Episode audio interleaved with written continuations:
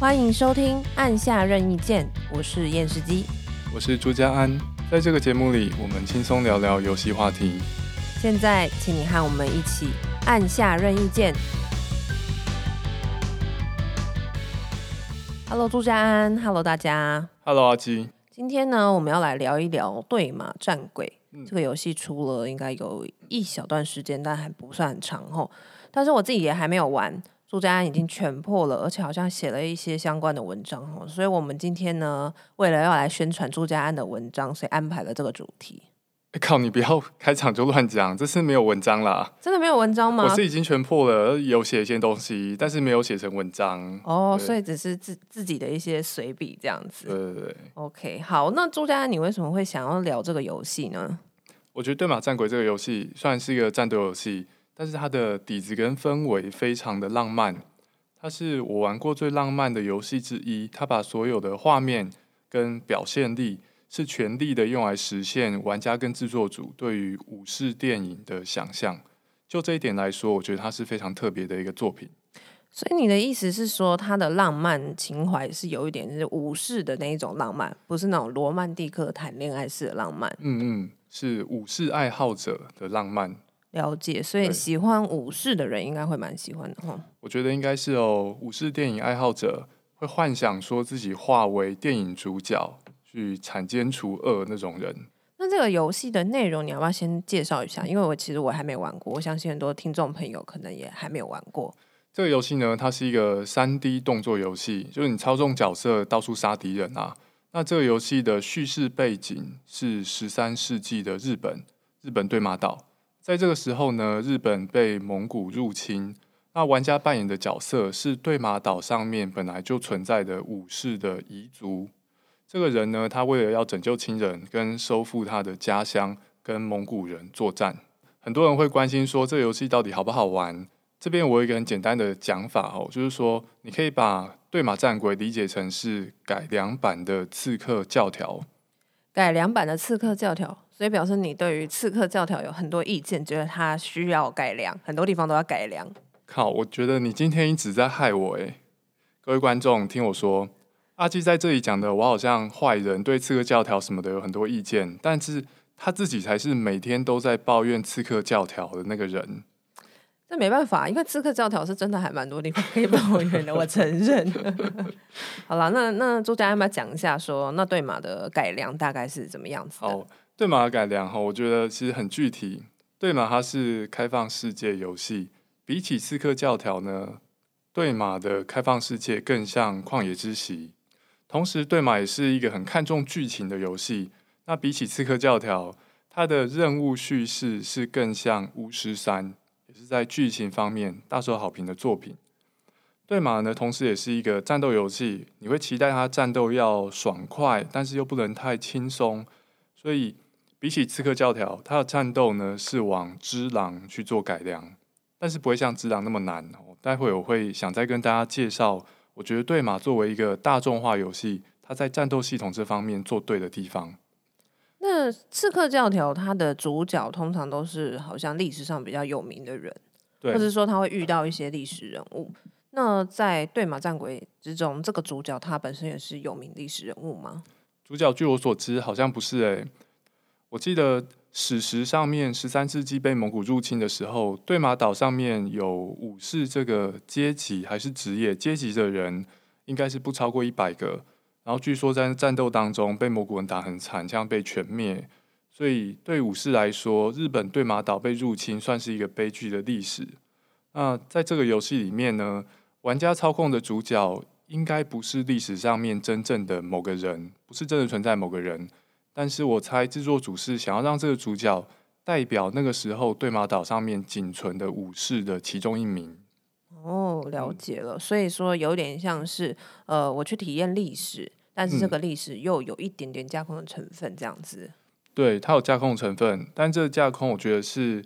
仅限于说，你不是体验真的存在的某个人的生活长什么样子，也是啦。但我觉得，呃，扮演不是真的是存在的人，其实也有好处啦。对，就是我们比较有多的想象力可以去发挥，然后玩家也可以开创属于自己的故事。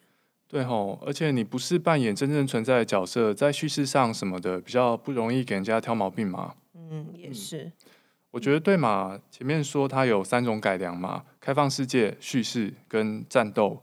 那前面我说明改良的时候，比较的对象都是在这些方面非常优良的作品，《旷野之息》、《巫师三》跟《只狼》。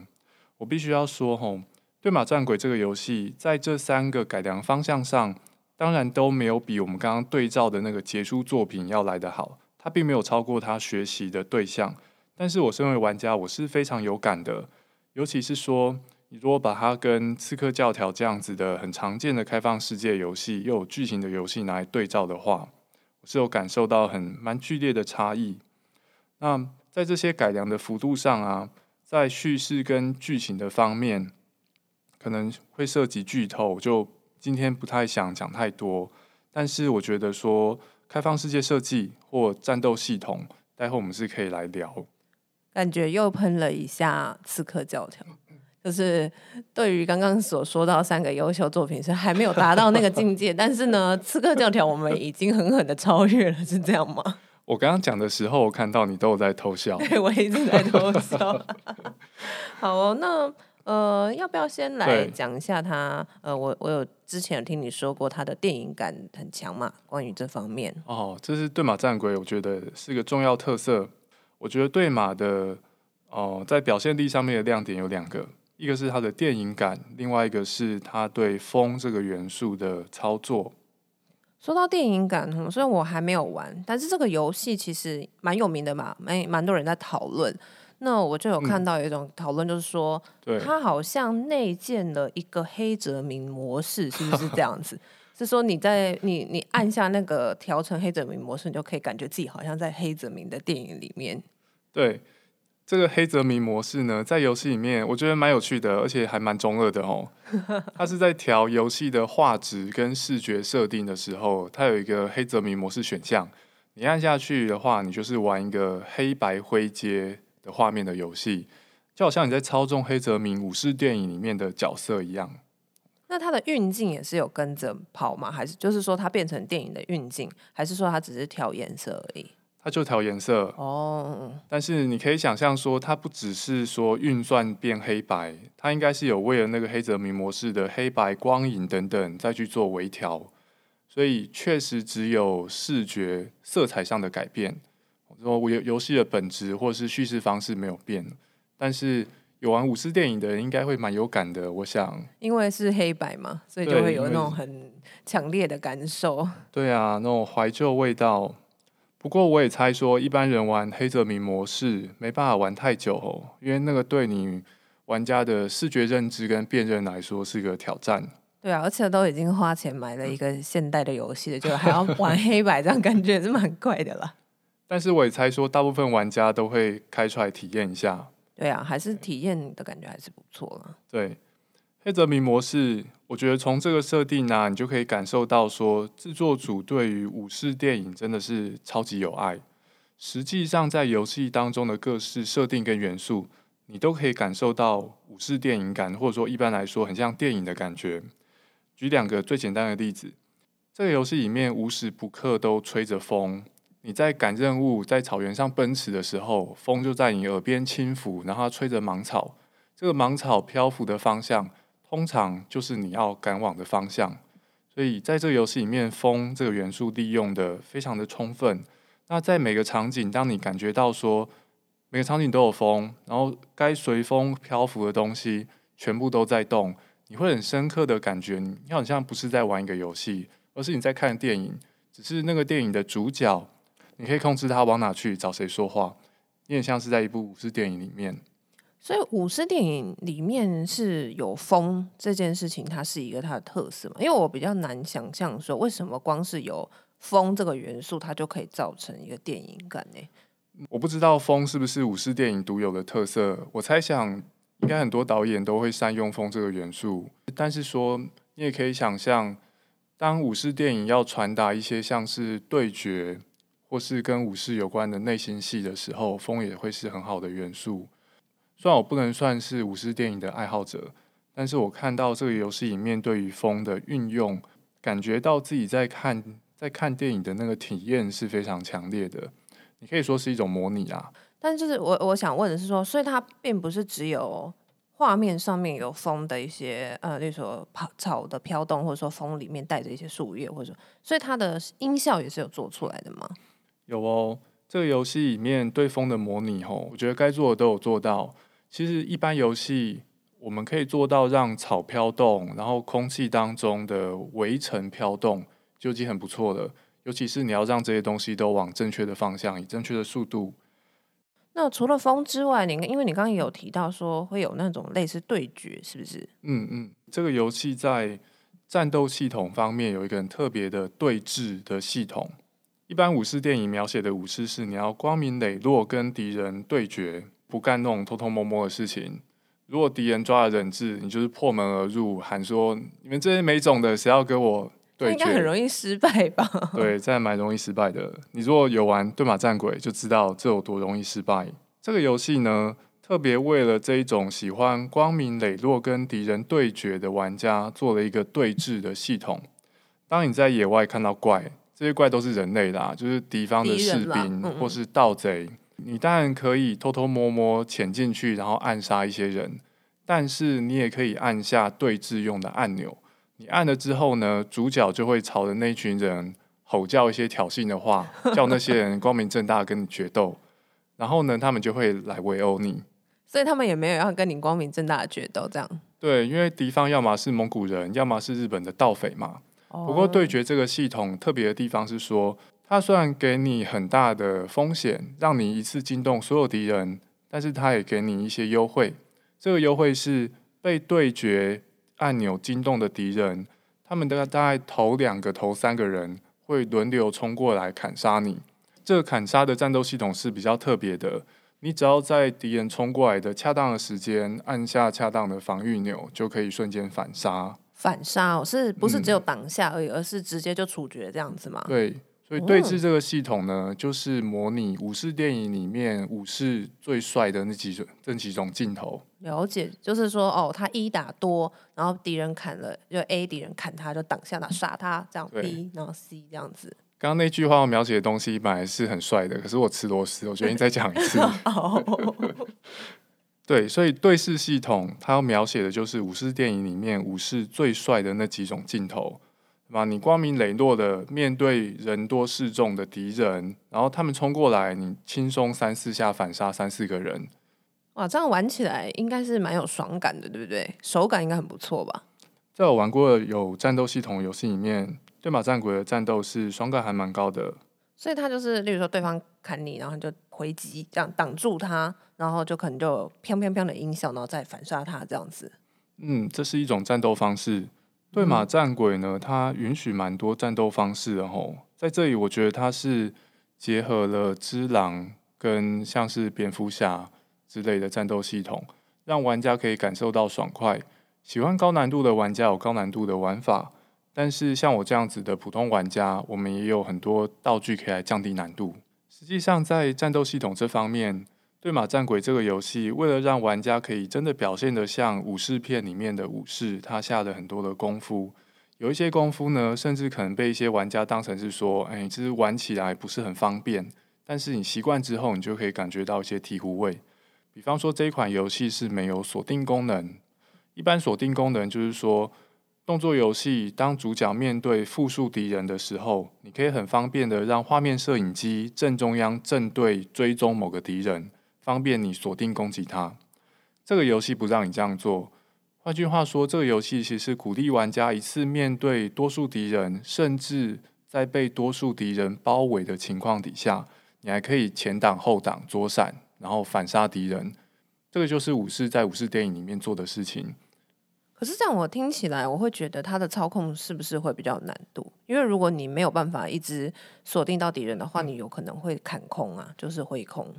没错，所以为了让玩家在不锁定的战斗底下，依然可以打出武士的帅劲，这个游戏的近战攻击都有弱追踪，意思是说你按攻击键，然后方向感稍微稍微压，游戏会帮你判定比较近的敌人，它尽量不让你挥空。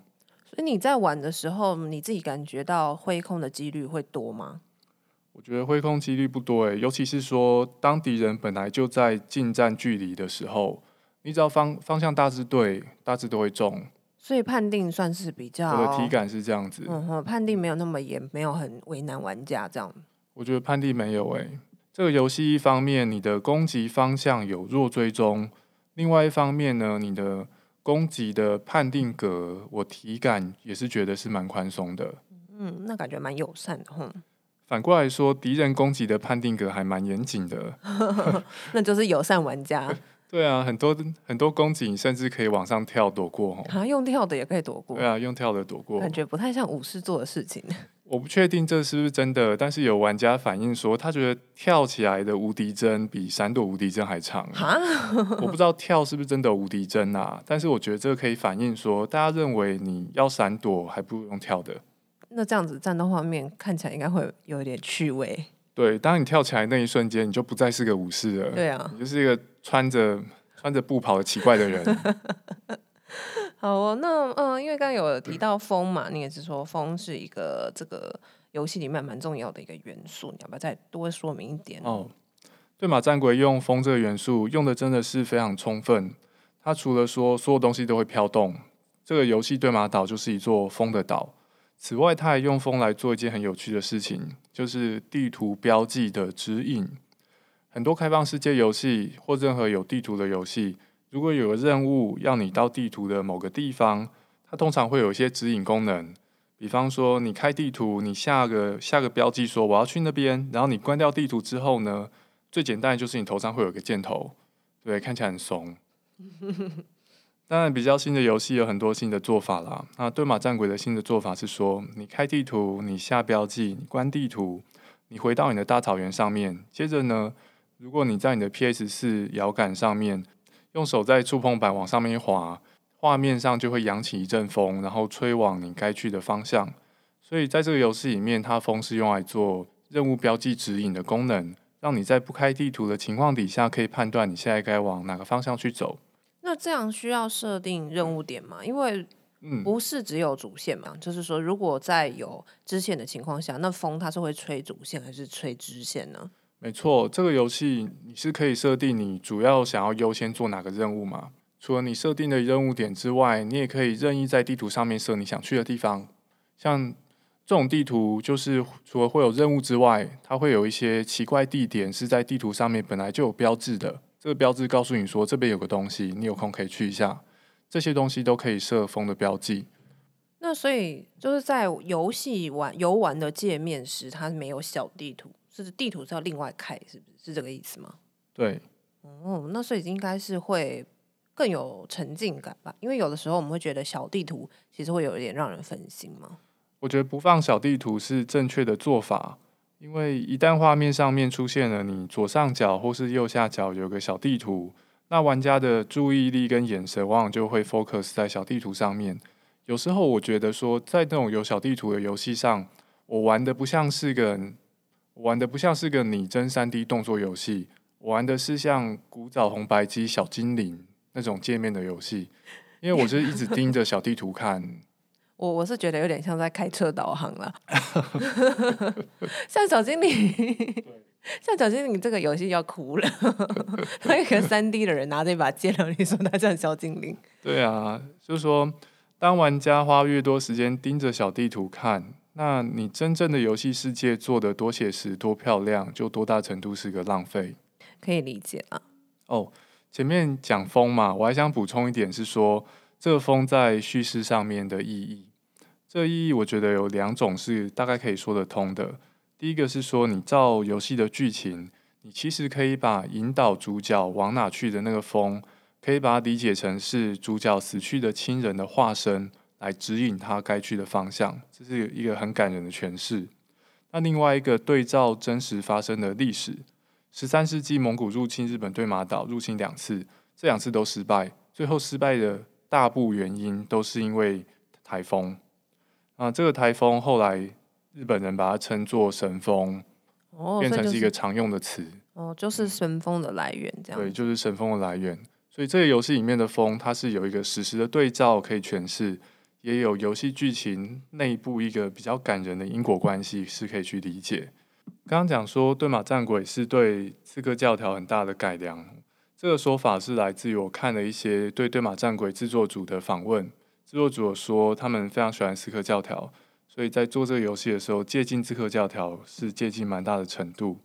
但是每当我玩这个游戏，我发现某些地方让我回想起刺客教条，我都发现这些地方往往不是会带来很好感受的地方。所以想到刺客教条，心就痛啊，就觉得心情不好的吗？比方说好了，玩游戏的一种方式是开地图下标记，然后风带你去嘛。开地图下标记这个游玩方式，就会让我想到刺客教条。这个游戏上面地图上的标记要素虽然没有刺客教条那么多那么夸张，但是在我玩过的开放世界游戏里面也算是多的。这种设计在我看来是在在鼓励玩家从事这种开地图下标记，然后跟着指引走的游玩方式。我自己觉得这种游玩方式一定程度是跟开放世界背后设计的精神有一点点抵触。我会想象说，如果有制作组真的做了一个很完整的世界，你应该是让玩家进那个世界，然后你就左右四下张望，看哪边你感兴趣的地方你去。但是在这种情况底下，玩家做越多开地图下标记这种事情，这个开放世界对这个玩家来说的探索意义就会逐渐下降。因为等于是有一个东西在引导你，所以你自主的探索空间会变小啊，你的惊喜感应该也是会降低。对。我觉得这也是开放世界制作的几种困难。我觉得第一种困难是说，如果你要做一个有很很重的叙事成分的游戏，那你很自然就要有任务地点让玩家触发嘛。在这种情况底下，除了开地图下标记，很像没有更方便的做法。所以，如果你的开放世界有很重的剧情，你要让玩家去该去的地方，似乎就要用地图标记。再来是说，你要做一个真的让玩家不下地图标记就会觉得探索起来很好玩的开放世界，这应该是超级费功夫的。对，就是理想上来讲，应该是呃，玩家在游戏之中看到视觉上，例如说他看到远方有一个塔，好了，他就会有一种被吸引要过去那个塔的这个感觉，然后他就直接去了，所以不需要依赖地图，这是最理想的状态吗？对，这就是我刚刚想描述的状态。我们对照一下。你在开放世界真实的开放世界里面看到远处有个塔，然后你就想办法跑过去。这跟你打开地图，然后你看到地图你的北方三公分处有一个高塔的图示，然后因为那个图示就是人工的图示，所以你身为玩家你很聪明，知道说 OK 那个边就是一个地方我可以去，然后你就下标记，这是完全不同的游玩体验。但我觉得开地图下标记它。也算是一种游戏的方式啦，就是说这个也有它的乐趣。例如说，我是一个强迫症，在游戏上面我真的蛮强迫症，所以我就是会把这个游戏地图当做是踩地雷、扫雷啦。对，就是我就会看说上面有什么东西，我就一个一个慢慢把它扫掉。但是久了就会开始觉得有点烦腻。打开地图下标记，然后就去解那个标记嘛。我觉得在这种情况底下，地图变得有点像是待办事项。我们十分钟之前讲说，如果画面左下角、右下角小地图用的太频繁，我会觉得玩家感觉是在玩另外一个游戏，另外一个画面更简陋的游戏。我觉得在这边也可以这样讲，诶，如果你开地图下标记，这这个游玩流程越频繁，感觉像是在玩另外一种游戏。对啊，就是踩地雷。但这真的是有一种，而且。一开始玩都会觉得哇，可以把它消掉，觉得好爽。但后来就觉得啊，算了算了，好像永远都弄不完。哦，我觉得这个跟标记也有关系耶。你看，一般地图给你的任务标记啊，它通常都是几种 icons。比方说，资源可能有一种，然后宝箱有一种，盗贼营地是第三种。那他们会让这个 icon 在地图上面每个都重复出现嘛？可能十来次。所以我觉得解多了，逐渐有作业感是很正常的。当一个游戏它打算用地图 icon 标记来指引玩家该如何游玩，它就会重复利用这些 icon，而这 icon 的重复利用会让玩家的一些探索增加了作业感。所以有一种比较呃简单的改善方式，会不会就是说，例如我在地图上面我所有的 icon 都是问号？然后所以我不晓得我去了那个 icon 会碰到什么，这样可能会稍稍有一点改善。我觉得这可以增加惊喜感。不过如果你是 icon 的话，那个 icon 一定是它 icon 类别当中的某个东西嘛，要么是宝箱，要么是营地什么的。所以久了我还是会知道。我自己觉得，对啦，其实也是，就看你觉得那个惊喜感能为你带来多大的游戏动机。我觉得这些游戏之所以会在地图上面放人工 icon，一个很主要原因就是。大多数拟真的开放世界，你不太容易让玩家辨认出哪些地点算是有趣的地点。反过来说，像是旷野之息这种比较卡通化的世界，你要指引玩家去哪个地方，在地形上面下功夫，其实是相对容易。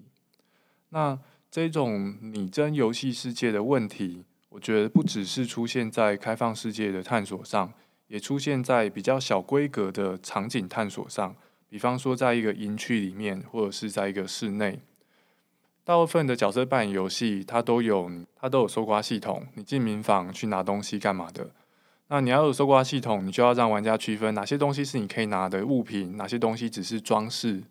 但是你会发现，所有拟真的三 D 游戏在辨认哪些东西可以拿这方面，都显得相当的人工。你要么就让那个东西闪，要么让那个东西。变成半透明或是高亮，对，看起来都会很奇怪，尤其是放在拟真世界。那这个问题呢，对马战鬼也有，但是我觉得这是非战之罪啦，因为其他人也没有更好的解决方案。我觉得这个问题如果要解决，它通常还是要透过叙事了，或者说透过对于角色的设定。嗯，例如说在最后生还者里面，它有一个聆听模式，所以聆听模式有的时候它也会标示出。物件的位置，或者说敌人的位置。那我的眼睛其实还蛮不好的，我常常会看不到东西。你说你身为玩家？对，我身为一个玩家，因为现在的那个有些东西做的太细了，甚至蛮小，所以我坐在沙发上就看不到，我就要坐到很前面。那所以那个聆听模式其实就是帮我蛮多的。还有巫师三，巫师三它，我觉得它有个取巧的地方是因为巫巫师三的主角他是一个兽魔猎人。所以兽魔猎人他就会有一个兽魔猎人感官，这是他特殊能力，他可以就是看到一些正常人看不到的东西。哦，探听周遭的认知能力。对，我记得我以前玩的时候，兽魔猎人感官可以用来看地上的脚印或是气味那种东西。那地上脚印跟气味比较是任务型的，但是它其实最常用来搜刮，因为只要是可以拿的东西，它就会亮。所以我觉得这对我来讲超方便。巫师三其实那个什么，对，碧血狂杀也有。碧血狂杀你看鹰眼模式，我有时候看找不到东西，我就直接开鹰眼模式下去看。你刚刚前面说这个要叙事配合，嗯，你觉得兽魔猎人感官为什么可以看得出哪些东西你可以拿走？这是小偷第六感吧？对啊，就是他的兽魔猎人第六感，因为兽魔猎人很穷啊。这是一个，这 这是 这是他的设定嘛？兽魔猎人很穷，所以他的感官可以协助他找到野外有些什么东西可以拿来吃啊，或拿去卖钱这样子。你刚刚讲这一种特殊视觉模式，是不是刺客教条其中几代也有？印象所及的话，应该起源有。我玩到的最新一代是起源，因为它真的出太多太快了。我觉得前面这些聆听模式或是兽魔猎人感官，它最重要还是用来辨认敌人在哪里嘛。那我前面讲说，拟真世界的缺点包括对马战鬼是说什么东西可以拿，什么东西不能拿，或拿东西在哪里，玩家在真的观察那个世界有点难辨认。其实，在对马战鬼这个游戏里面，关于辨认方位，对我来说最困扰的就是在蒙古人的营地里面，一个营地可能就是一两个操场大，然后里面会有一些蒙古包，有一些马厩干嘛的。问题是说，每个蒙古包其实都长得差不多。就算他们有插影，大家也看不出来。所以你进去搜刮，你出来，你可能就忘记自己之前在哪里。这让我在蒙古人营里面觉得玩得不是很顺手。而且因为每每个蒙古包长得都差不多，所以你其实很难辨认哪几个蒙古包是你收过物资，不需要再进去。可是这些收物资的这个过程，它是必要进行的吗？还是它其实就是希望你不要一直去偷人家东西？希望你不要偷人家东西，所以让每个蒙古包长得都一样。对啊，就是劝告你说，不要一直重复这种 无耻的勇者行径。我们上一集讲寓意，所以现在对这个都很敏感。对，我自己在玩的时候是没有感受到制作组是为了要阻止我偷窃，所以让每个蒙古包长得都一样。我觉得应该就是开发时间跟资源吧。而且我猜想，如果回到十三世纪那个时候，搞不好军营真的就长那个样子。对啊，那也许就是要让你体验看看那个那时候人感觉，因为我相信那时候的武士在进入蒙古包的时候，应该可能有跟你类似的困扰。我不确定武士会不会去偷东西，但是可能有一些盗贼会去偷蒙古人的东西。对，所以他们应该也是蛮困扰的。OK，好吧。好哦，那那刚刚讲完偷东西嘛，那我们还是要回到武士的正职，就是战斗。那这个游戏的战斗到底怎么样呢？做得如何？这个游戏的战斗可以很容易打得很帅气，而且爽快。这个游戏的敌人都是人类，要么是蒙古兵，要么是盗贼。那这些人呢，是拿刀剑、弓箭，或是很少数拿火炮。战斗大致上不困难，不困难呢，是因为在剧情当中，玩家可以拿到很多战斗道具，这个让玩家有很多选择。而且这些道具大部分杀伤力都非常强，比方说一枚苦无大致就可以杀一个人，或者让一个人很快的进入你可以快速击杀他的状态。所以这游戏是一个强力道具的游戏。但是呢，这个游戏厉害的地方，我觉得是它也保留说，如果你不想要道具快速解决敌人，你光凭游戏设计给角色的基础战斗方式也是可以打赢。但在这种情况底下呢，你的战斗就会比较有挑战性。如果你不喜欢用道具，你可以只用刀剑近战。你有轻攻击、重攻击、招架跟闪躲。招架跟闪躲这些动作，你可以把它理解成是借鉴魂系列游戏，包括后来的《只狼》。我觉得这是这个游戏的战斗系统设计用心的地方。所有的玩家，只要你有三 D 战斗游戏的经验，我相信你玩这个游戏一定有办法打出很帅气的战斗。那如果你想要的不只是看起来帅气的战斗，你想要真正有挑战性的战斗，你也可以克制自己少用道具，甚至你可以点选这个游戏后来发展的一个特殊的困难模式，让这个游戏的战斗再往魂系列的难度调整一些。我刚还以为你要推荐大家直接去玩《只狼》，他说如果你想要体验困难的战斗，你就玩《只狼》好了。好，这样太靠北了。好的，那呃，对，那你觉得他的？刚好像有提到，你觉得它的战斗系统其实是有一点接近《之狼》吗？嗯，主要是招架。《之狼》的特殊之处是它让玩家可以借由有节奏的连续招架，来让敌方进入可以致命攻击的状态。这是为什么有些玩家觉得《之狼》它就是一个战斗节奏游戏。你玩《之狼》，你的招架、你的防御就是攻击。你招架，锵锵锵锵锵完之后，就可以反杀敌人。这只狼的玩法，对马战鬼的招架相对简单吼，它的招架判定比较宽松，而且你只要招架敌人一次，敌人就会马上进入可以受到严重伤害的状态。所以魂系列玩家其实可以把对马战鬼当成魂系列游戏玩。那在这种情况底下，你会发现玩起来手感其实也蛮像的。你招架敌人，或是你闪躲，来做一些刀剑拼杀这样子的战斗。起来蛮吸引人的。如果说它的战斗模式是以招架反击作为主要的攻击方式，我会蛮想玩玩看的。对，而且我发现说，制作组在调整对马战鬼的难度的时候是蛮用心的。照我的朋友石原的说法，在制作组新开发出来的那个最难的难度底下，它并不是说让敌人变得攻高血厚，而是同时提升玩家跟敌人的攻击力。这个调整有玩过就会马上认出来说，所以这个就是亡魂系列做的调整，它让战斗的奖赏更大，但是代价也更大。所以说你的出错率要下降，容错率下降了啦。对，在这个高难度底下，敌我双方的杀伤力都增加，这个其实也让他感觉更像是真正的武士刀对决，对吗？武士刀对决没有那种砍你两下你还站得起来这种事情吗？也是，而且你强的时候，如果敌人都很弱，这样就变成一种砍草游戏了嘛？对。那你会想要把这个游戏推荐给哪一类型的玩家呢？对马战鬼这个游戏难度不高，只要是你喜欢三 D 动作战斗游戏都可以玩。那特别是说，如果你喜欢刺客教条的玩法，你又喜欢武士跟和风的这种包装，那我觉得这个游戏你是不能错过，至少玩了觉得不会后悔啦。那如果你是魂系列的玩家，你觉得说游戏太简单了，你不屑玩。假设是你你是这种很难相处的玩家的话，你玩对马战鬼可以一开始就调整成最高的难度，玩起来手感呢会跟魂系列游戏是有点相似的。那今天的内容呢也就差不多到这边了。我们聊了一下对马战鬼，那现在呢，我想再聊另外一个东西，猜猜看是什么？什么东西？就是我最近做了新的衣服。靠，厌世动物园新 作是吗？厌世动物园的工商时间。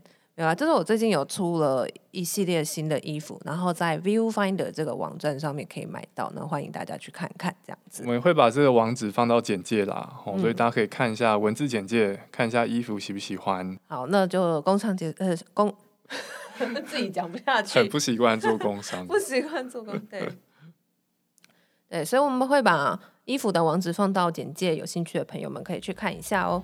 那今天的节目就到这边。如果你喜欢我们的讨论，喜欢我们的节目，别忘了按下订阅。如果想对我们说的话，可以寄信或是到按下任意键的脸书粉丝团留言。我们下周再见喽，大家拜拜。